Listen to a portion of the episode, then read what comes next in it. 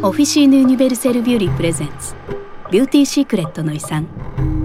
エピソード1皇帝との合いびき。紀元前10世紀のローマ。若きカシアの特別な朝のビューティーケア。アウグストゥス皇帝の都市ローマ。その朝カシアは笑みをたたえて目を覚ました。アポロ神殿のそばパラティヌスの丘の上に立つ美しい彼女の家の外には穏やかな風が吹いていた。彼女は目を開けてしばらくの間象牙と黄金で作られたベッドの上にくつろぎ使用人たちが朝の準備をする物音に耳を澄ませていた。喜びにあふれたその夜の夢は彼女の心に余韻を残し今日彼女を待っている出来事がうまくいく予兆に思われた。ローマでの暮らしは彼女のように裕福な人間にとっても毎日が競争だったが彼女は32歳を過ぎても常に生き抜いてきた。そして幸せだった。なぜなら今日彼女の人生はまさに素晴らしい転換期を迎えようとしているのだ。カシアは離れの寝室から頭だけをそっと出した。噴水の水を輝かせながら中庭に差し込む太陽の光で彼女の目はくらんだ。ちょっとカシアはパティオのテラスから召使いを呼んだ。フィービーを呼んできて。彼女お気に入りの髪結い師フィービーがサンダルウッドでできた大きな化粧箱を携えてすぐにやってきた。フィービーはローマの有名人だった。モーリタニアからメソポタミア。ロンディニウムからアレキサンドリアまで40年近くにわたりありとあらゆる美の秘訣や知識を集めて最も裕福な女性たちに仕えていた。彼女の化粧箱には香りや珍しい品々東洋や西洋の名品でいっぱいだった。帝国中でさまざまな美しい顔を見てきた彼女は肌色の微妙な違いを熟知していたのでどんな女性の望みも叶えることができた。彼女は数年前にローマに落ち着くことを決めこの春からカシアの家にお抱えの髪結いとして滞在していたところだった。今日の午後カシアは戦車競争を見物するために皇帝とその家族と共に専用席に座るよう招かれているのでアピールしたがっていることをフィービーは知っていた。こんにちはフィービー。お元気？カシアは言った。そして意地悪な笑みを浮かべて「新しいニュースはある?」と付け加えた。フィービーは並外れた噂好きだということをカシアは知っていた。フィービーはどこへ行っても新しいスキャンダルを聞きつけてくるのだ。ええもちろんですわ奥様。フィービーはいたずらっぽい目つきをした。しばらく前あなた様に熱を上げていた若いマルクスを覚えていらっしゃいますか？ええもちろんよ。マルクスのしつこさと言ったらなかった。カシアに愛の歌を送り少しでも彼女を見ようとして一日中ドアの近くをうろついていた。悲しげな黒い目をしたハンサムな男だったがカシアの心を動かすことは決してなかった。彼がやっと諦めた時には大いに安心したものだ。近頃彼は誰を追いかけているの？エピア様と駆け落ちされたそうで。元老院議員の奥様の？全くその通りでございます。どうやったらあのお方のやかましさに耐えられるのかどうか女神ぐらいしかご存じないでしょう。二人でギリシャへ向けて船出したのだそうですよ。当然のことながら元老院議員様はそれはもうお怒りで。今日奥様を貫通の罪で離縁されました。これは高くつくでしょう。あまりにお怒りのため奥様の召使いだった娘を競技場で公開処刑すると判決を下したそうですよ。メリッサがカシアは身震いした。子供じみているとは承知していたが競技場での公開処刑は見るに耐えなかった。彼女は罪人を死に追いやる思考を凝らした方法については全く興味がなかった。エピアは自分の召使いに何が待ち受けているのか全く想像できないのでしょう。はいおそらく。それからクラウディア様と俳優アルビュスキュラ様の口喧嘩についてはお気になりました？フィービーはクリームの壺を並べながら話し続けた。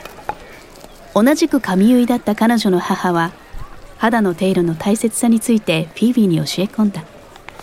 そのためカシアは肌に輝きを与えシワを消すのにロバのミルクで洗顔することを取り入れた。続いてフィービーは彼女の顔に浄化作用と輝きを与えると言われていた蜂蜜を薄く塗った。それをよく拭き取った後フィービーはカシアの顔をバラとケシの葉で作った化粧水で拭い続いて羊毛から取った油の壺を取った。まあとカシアは言って鼻にシワを寄せた。ええ奥様。知っておりますわ。でも聞くんです。フィービーは彼女にその偉大な都市にはありとあらゆる悪臭が存在していることを思い出させた。一定間隔を置いて道路沿いの地中に埋め込まれた小枝目が時々壊れて石畳に汚物が散乱することがあった。肉屋は店先で動物を殺し解体してから大豆を掃除するため腹を空かせた野良犬に投げ合っていた。時折野良犬たちは道でのたれ死んでいる小敷からあまりありがたくない残り物を集めることさえあった。フィビビは今朝カシアのコレクションに加えるため飾り串を買いに行った市場の外で人間の手を加えている犬を見たことを思い出して身震いした。カシアは肌に油脂が浸透するまでの間ワイングラスに油が絶対に入らないように気をつけながらオリーブとパンで朝食をとった。その後フィービーは油脂を拭いカシアの爪を消灯で短く整えた。ロバのミルクのほか羊毛から取られた油やワニの糞など動物を原料としたさまざまな品が古代ローマで使われていた。女性たちの肌は悪い衛生環境と不潔さ化粧に含まれていた水銀や鉛などの影響によって大抵ひどい状態だった。いくつかの物質が肌ツヤを与えるとして知られていた。牡蠣の殻を砕いたものは肌を滑らかにした。課金の脂肪と玉ねぎを混ぜたものは吹き出物を解消する。シワは白鳥の脂肪分によって薄くすることができる。カタツムリの肺はそばかすをなくす。スキンクリームは子を産んでいないメス豚の脂肪から。あるいはお牛のふくらはぎのゼラチン質も肌に良いとされていた。次は歯の手入れである。ガシアは恵まれていた。彼女の歯は小さく揃っていたしまだ抜け始めていなかったので友人たちの多くのように義士に頼る必要はなかった。皇后も義士という噂だった。カシアの考えでは皇帝夫妻はお互い別の人と結婚していたのだし皇帝を誘惑するにあたって皇后のごまかしだけの外見は自分の敵にならないはずだった。結婚式当日皇后は前夫との子供をはらんでいたというのは本当だろうか。なんということだ。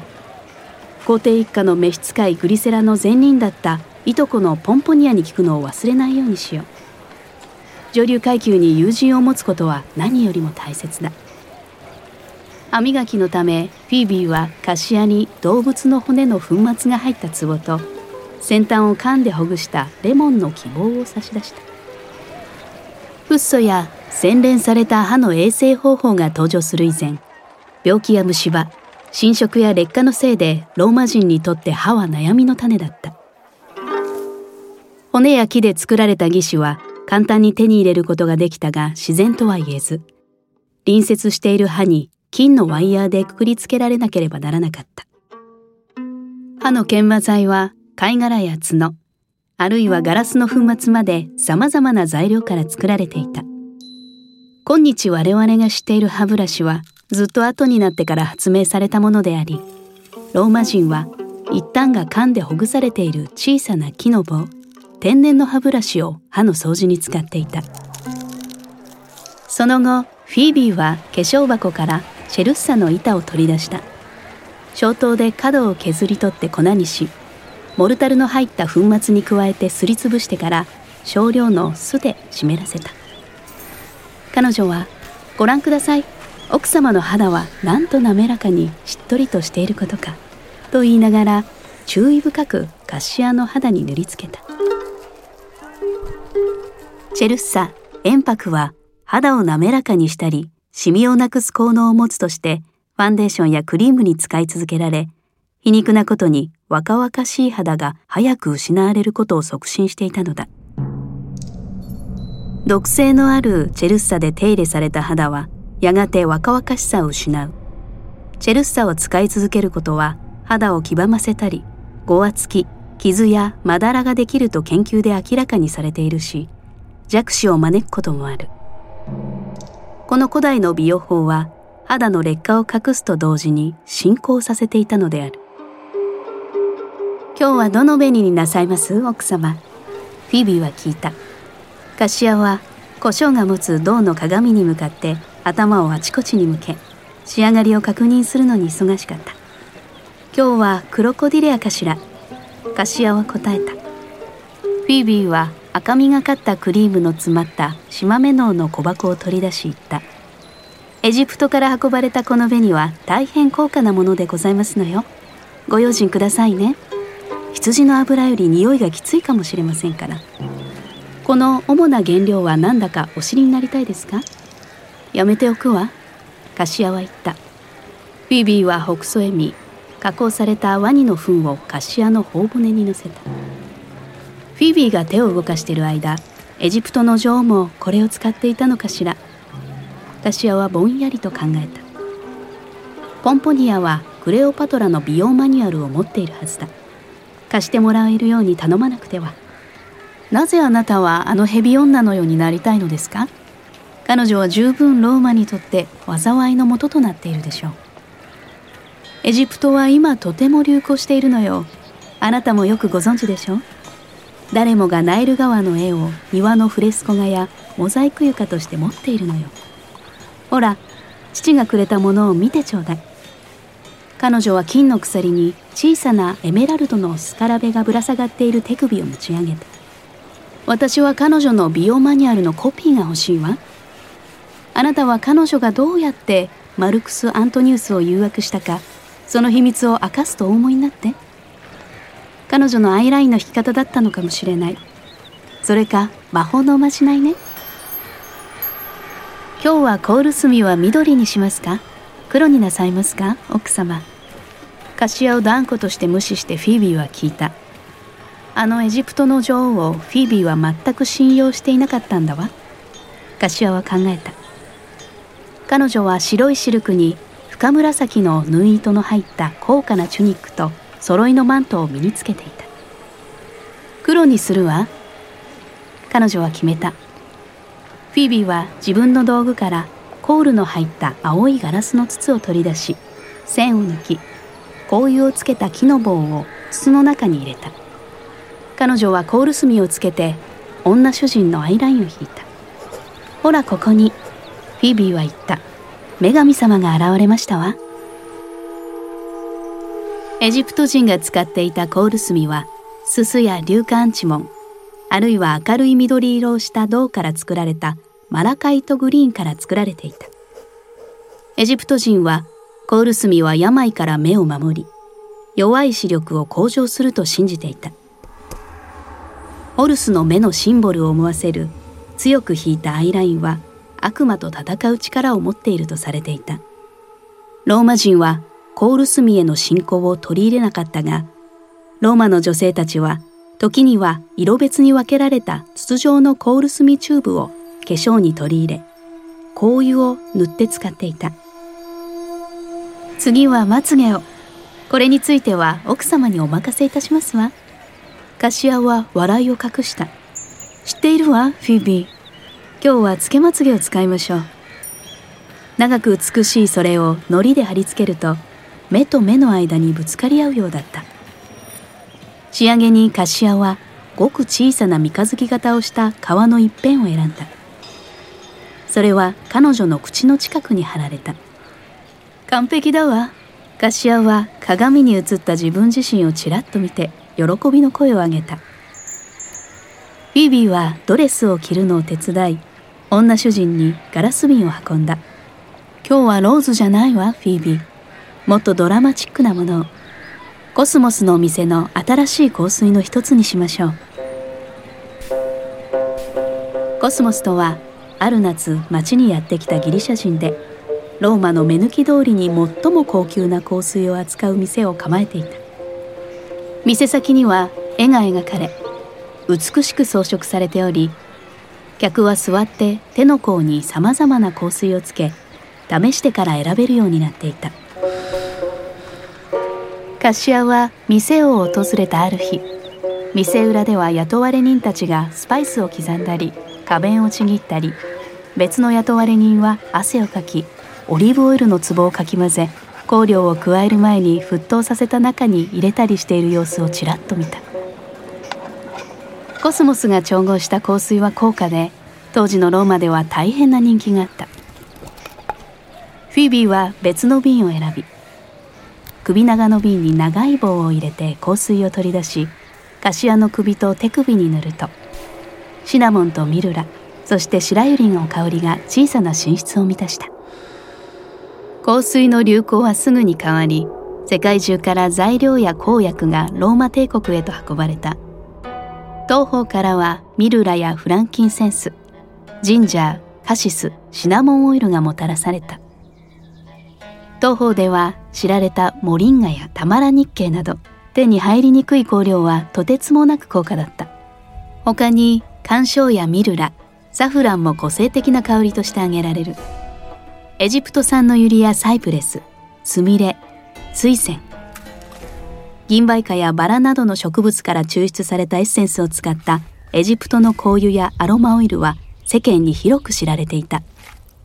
男性も女性も香油を使っていたし香りを適切に取り入れることは都会人であることと同義であり香りをまとわない人間は田舎者で洗練されていないと考えられていた。フィービーは長いチュニックを身につけたカシアを助け起こし高い背もたれの椅子に座らせた。いつものですか？奥様。象牙の櫛を手に取りながらフィービーが聞いた。今日はもう少しカールをつけたいわ。カシアは答えた。フィービーは鉄製のカラミストラムを手に取りカシアの寝室の隅に燃えている焚き火にそっと当てた。温まってからカシアの長い黒髪を2つに分け今朝買い求めた櫛を使い頭上にひねって止めた。お気をつけください奥様。フィービーはカラミストラムを熱い焚き火から取り出すために分厚い布を使いながら言った。動かないでくださいね。彼女はカシアの毛髪の束をひねって熱くなった棒に巻きカールをつけた紙の雲が頭上に出来上がった。そうね。